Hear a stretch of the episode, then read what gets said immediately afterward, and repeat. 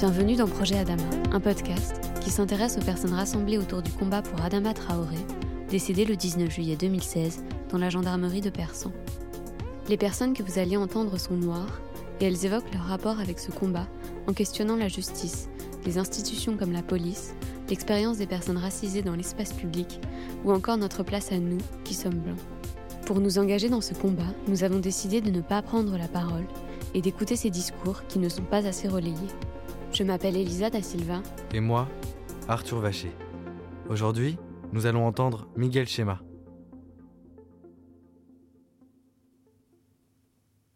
Moi, je m'appelle Miguel Schema, j'ai 20 ans, je suis étudiant en médecine, j'écris aussi pour le Bondi Blog, euh, par moments sur France Culture dans Par les temps qui courent.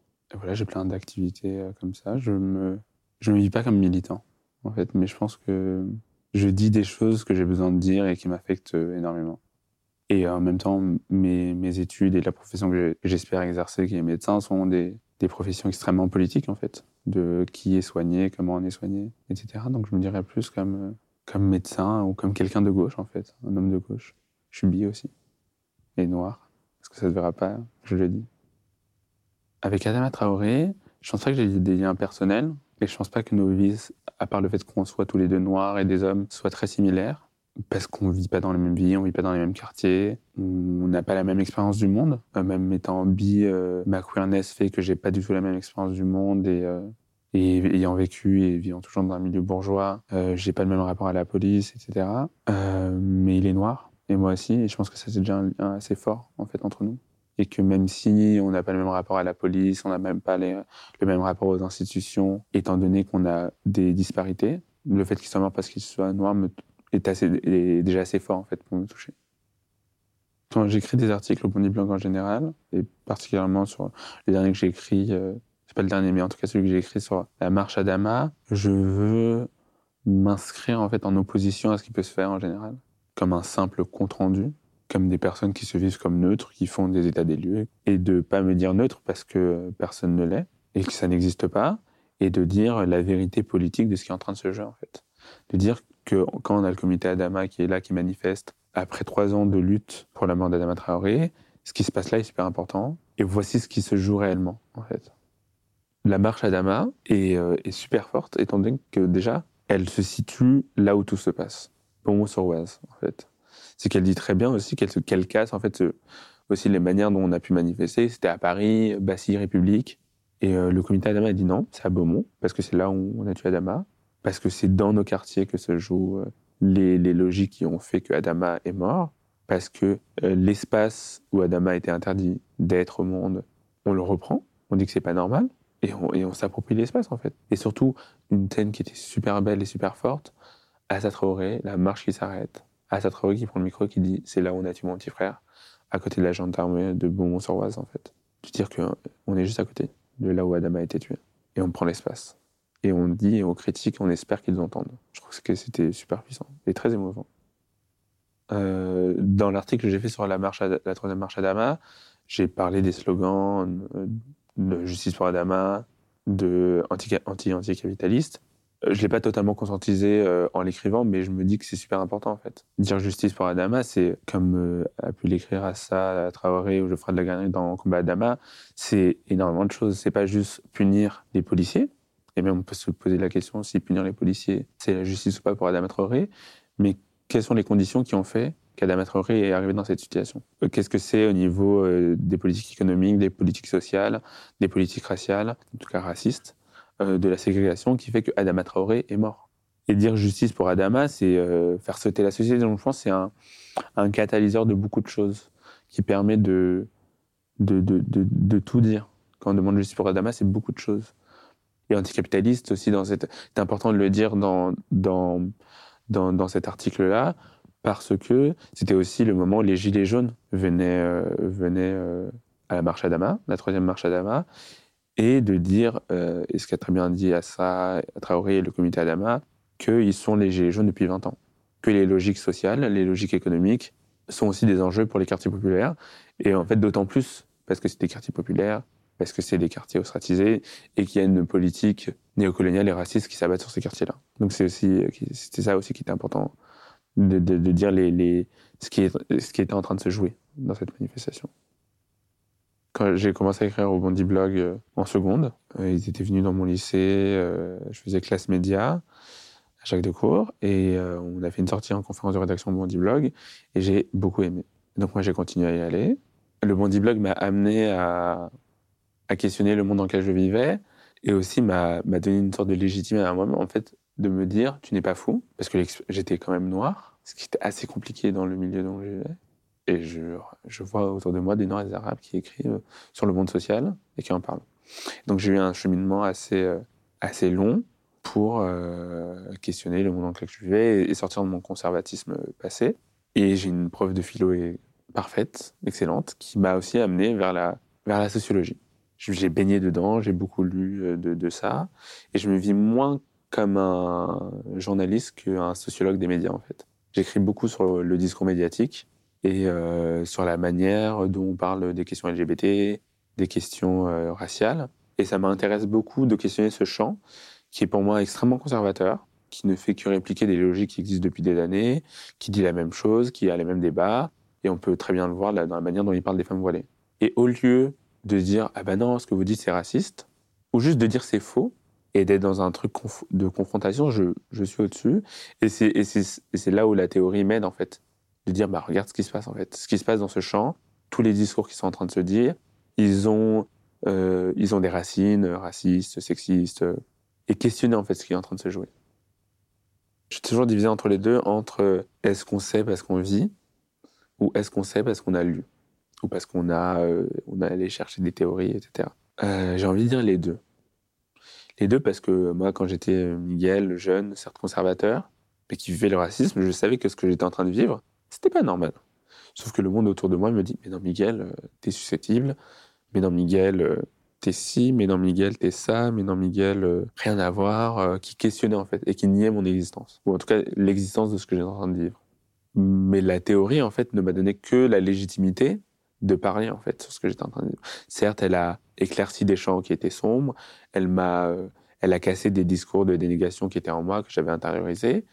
Donc, elle m'a juste donné la permission de parler. Et en même temps, je me dis que la manière de parler de racisme du Miguel euh, plus petit, elle est, euh, elle est to- totalement problématique, en fait.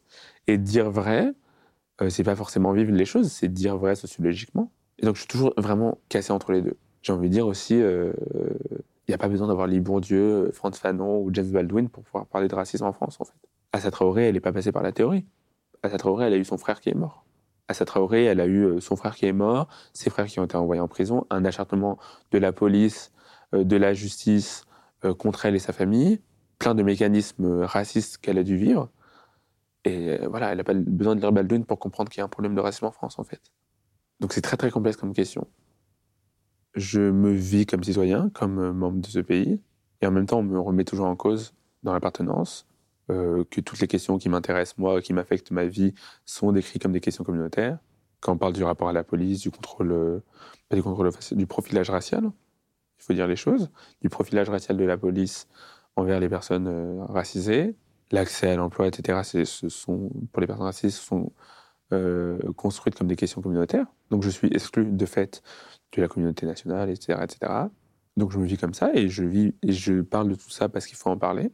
Et en même temps, c'est aussi une manière de moi de dire, ok, vous pensez que j'ai pas le droit de parler de ces choses-là, de parler du discours politique, de parler de la chose politique et du monde social, bah regardez-moi faire en fait. C'est une position arrogante que je prends. Ah ok, je suis pas citoyen, bah on va voir si je suis pas citoyen. Et cette, arro- cette, cette arrogance, elle est possible précisément parce que euh, ma mère est médecin, mon père travaille à l'ambassade du Rwanda, je suis issu d'un milieu bourgeois, euh, où il y a un capital culturel, où euh, j'ai accès à la culture dite cultivée. Et c'est précisément parce que euh, je parle bien pour un noir, parce que je fais bien, parce que je fais propre sur moi, que j'ai accès à ça, que cette arrogance, elle est permise. Si j'étais un, un, un jeune de banlieue pauvre, pas accès à la culture cultivée, et qui n'a pas accès au même discours, qui parle pas de la même manière, là, là, l'arrogance, ça serait encore plus, euh, plus questionnée. Mais c'est parce que je... C'est ce qu'on me disait, en fait, dans mon enfance. C'est, toi, Miguel, t'es un bouti, en fait. T'es blanc à l'intérieur et noir à l'extérieur. T'es pas un vrai noir, t'es pas une racaille. Donc, quelque part, tu peux aussi accéder à ça. C'est précisément parce que j'ai d'autres codes, et je suis aussi un mec. C'est ça aussi, je pense que les femmes noires se font harceler beaucoup plus, ont beaucoup plus de violence, etc. C'est parce que je suis un homme aussi. Il y a plein, de choses qui, se jouent. Moi, j'ai compris une chose, c'est que cette arrogance, elle existait comme un moyen de défense, et aussi parce que quelque part, je voulais montrer que je pouvais. Et dans montrer que je pouvais, c'était montrer aux blancs que je pouvais. Et j'ai compris une chose, que déjà montrer que je pouvais aux blancs, c'était construire les blancs comme euh, porteurs d'une reconnaissance envers moi. Reconnaissance de mon humanité, de mon intelligence, de ma place dans ce monde, etc. etc. Et à partir du moment où on s'en fout de ce qu'ils pensent, ça va déjà beaucoup mieux.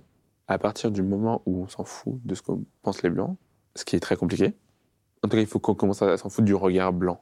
Pas tant les blancs couleur de, mais vraiment le regard blanc, la manière d'être blanche d'être au monde, la blanchité.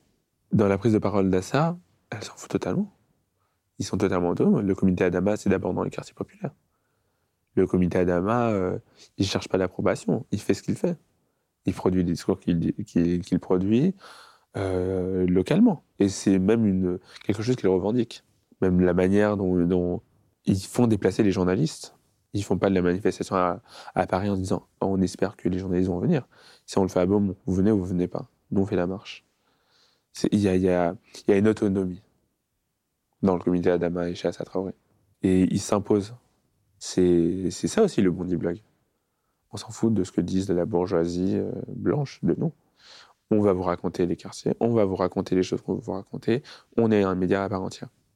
Mais euh, avoir accès à l'initiative, se dire qu'on peut, c'est des choses qui relèvent du privilège, en fait. Se dire, je peux prendre la parole. Quand on vit dans un monde où tu dis, ferme ta gueule, tu n'as pas le droit à l'espace public, tu n'as pas le droit au discours public, c'est très compliqué. Il y a beaucoup de gens qui me demandent, euh, au vu de tout ce que je fais, de ce que je peux écrire, de la radio, etc., pourquoi je ne suis pas journaliste, militant ou dans la politique. Mais je considère que être médecin, c'est tout autant politique que faire de la politique. C'est que qui a accès aux soins, qui vit ou qui meurt, c'est une chose super politique. Quand on voit que l'accès aux soins est différent selon l'outre-mer ou selon qu'on est dans la métropole, quand on voit que par exemple SOS médecins refuse d'aller dans tel ou tel quartier, disant que c'est des quartiers problématiques, qu'on voit la manière dont le système de santé traite les personnes trans, les femmes, les femmes noires, euh, avec le mythe méditerranéen pour les personnes maghrébines, comme si elles exagéraient leur douleur. Tout ça, et super politique. Et comme si, euh, je comprends pas comme si c'était juste quelque chose de purement technique, alors que les logiques de domination s'exécutent aussi euh, et sont aussi présentes dans le milieu médical. Sur qui est soigné Et déjà, qui peut soigner? On voit la manière dont les, études de santé sont pour les bourgeois, que si on n'a pas d'argent, on fait pas d'études de médecine. Parce qu'on peut pas se payer les prépas, sachant que maintenant, le redoublement est... est... J'étais la dernière génération qui pouvait redoubler à Paris. Et toutes ces questions-là sont super importantes. Non pas parce que euh, tout d'un coup, si on a euh, des pauvres et des noirs et des arabes qui peuvent soigner, euh, ça va changer, parce qu'il y a des logiques du système et le système, les, membres de ce système sont interchangeables, mais c'est aussi une question. Qui soigne? Et tout ça, pour moi, c'est ultra politique. Et même, j'étais parti à une conférence de Geoffroy de la Gannerie et Assa Traoré à la sortie de leur livre Combat à Dama, et j'avais posé une question à, à par rapport au parloir, parce que j'avais vu The Wave euh, une mini-série Netflix sur euh, un cas de racisme aux États-Unis où trois jeunes noirs avaient été accusés, quatre, quatre ou cinq, quatre jeunes noirs avaient été accusés de, violer une femme blanche, ce qui n'était pas le cas. Et les scènes de parloir m'avaient vraiment euh, ému. C'était des scènes très très violentes et tout. Et je me dis, mais Assa Traoré qui a quatre frères en prison, dont un, un qui est mort d'abord et donc quatre frères en prison, c'est quoi les parloirs pour Assa Traoré? Elle me raconte une scène où un de ses frères n'était pas venu au parloir et elle trouvait ça bizarre, mais bon, elle s'est dit euh, pourquoi pas. Et euh, bon, ils ont des téléphones en prison, etc. Et le frère d'Assa appelle dans la nuit il fait Ah, ça, je vais mourir, je vais mourir, je vais mourir. Et c'est vrai que son frère était malade. Il a fallu qu'elle appelle euh, les pompiers, qu'elle dise Quelqu'un m'a dit, parce qu'elle ne pas dire que son frère était téléphone, quelqu'un m'a dit que mon frère était malade, était vraiment malade, allait dans telle cellule, à telle prison, etc., etc. Donc même la manière dont ils sont soignés est une question ultra politique. Qui a accès aux soins Qui est soigné Qui vit ou qui meurt le racisme, c'est aussi dire qui vit ou qui meurt. Mais dans, les, dans le système de santé, c'est des logiques qui sont d'autant plus fortes. Donc c'est là où ça s'insinue totalement dans mon travail, dans ma démarche. C'est que moi, en tant qu'homme noir, bi, je ne crois pas que je pourrais changer le monde médical. Mais je me vis un peu comme un futur ennemi de l'intérieur. Et je vais pas travailler dans les hôpitaux parce que je pense que c'est des lieux extrêmement violents et euh, où il y a une misogynie crasse, un hétérosexisme sans limite, il y a un racisme sans nom. Donc je vais vite sortir de cet espace-là et avoir mon cabinet, etc. Mais avoir un discours euh, ultra critique sur ce milieu. Je trouve que c'est super important et que c'est dans la droite ligne de tout ce que je fais. Par rapport au racisme du milieu médical, j'avais mentionné dans l'article sur la troisième marche à Dama qu'une des autopsies d'Adama Traoré avait dit qu'il était mort de drépanocytose. En fait, c'est une maladie qui, est, qui vient d'Afrique subsaharienne, qui est plutôt euh, chez les personnes noires, etc., etc.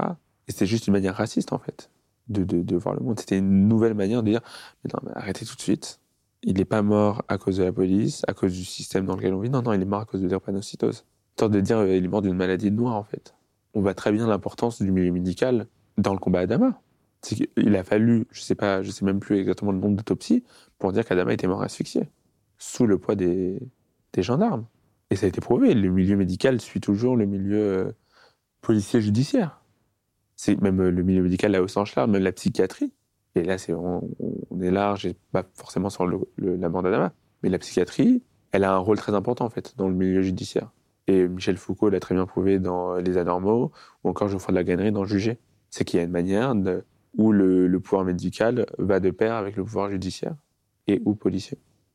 Ben, on voit tout ça dans, dans, les autopsies, euh, on voit le racisme dans les autopsies, en tout cas dans la manière dont les autopsies euh, pour Adama Traoré ont été faites, mais on voit très bien aussi dans, mes études qu'il y a un impensé du racisme. Dans, mes cours de santé publique, c'est que aucune des données, en tout cas toutes les données, euh, le taux de, mort, de mortalité infantile, le, taux de décès pour telle ou telle maladie, etc. Ils excluaient, donc ils excluaient tous euh, les territoires d'outre-mer. Et c'est aussi une manière de dire que ces territoires sont en dehors du territoire national, ce sont des zones coloniales, euh, même en dehors du, cas médical, mais ça se vit comme ça.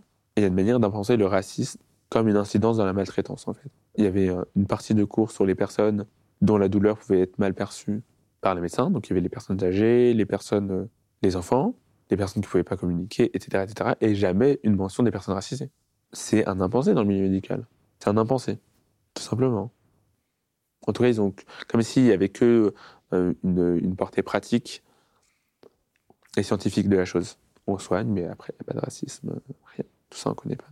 Donc mes études ne sont pas racistes en tant que telles, mais elles ne pensent pas le racisme comme un danger. Pour finir, euh, j'ai un, pas forcément un message pour les blancs, mais il faudrait leur dire des choses à ces blancs. Et mes mots comme ça ne sont pas super euh, forts, en tout cas, j'ai pas énormément d'inspiration. Mais donc, je vais emprunter les mots de James Baldwin. Et donc, je vais vous lire la prochaine fois le feu, page 130. Il faut beaucoup de force et beaucoup de ruse pour monter constamment à l'assaut de la puissance et hautaine forteresse de la primauté blanche comme les Noirs de ce pays le font depuis si longtemps. Il faut beaucoup de souplesse spirituelle pour ne pas haïr celui qui vous haït et dont le pied vous écrase la nuque. Et ne pas apprendre à vos enfants à le haïr exige une sensibilité et une charité encore plus miraculeuse.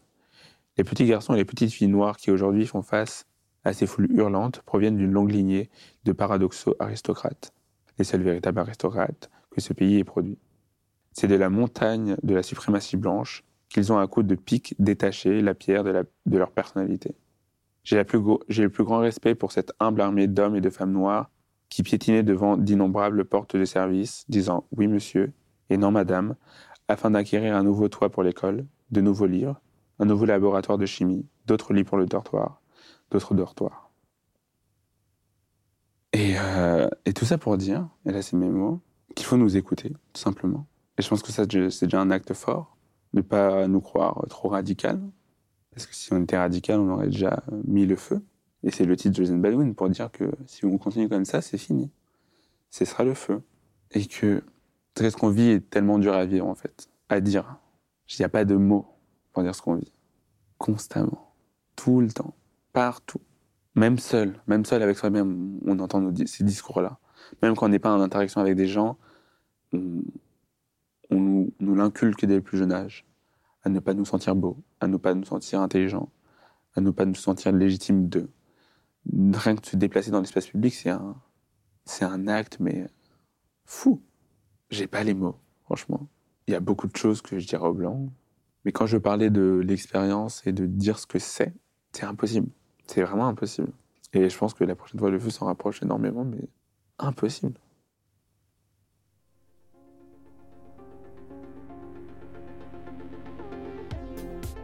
Merci à Miguel de s'être exprimé sur le projet Adama. Pour le jingle, merci à Samuel Ecker d'avoir remixé le morceau Now's the Time de Charlie Parker. Merci à Elise Zilberman pour le mixage. Et merci à vous d'avoir écouté cet épisode. S'il vous a plu, partagez-le autour de vous et retrouvez-nous sur les réseaux sociaux pour suivre l'actualité du podcast.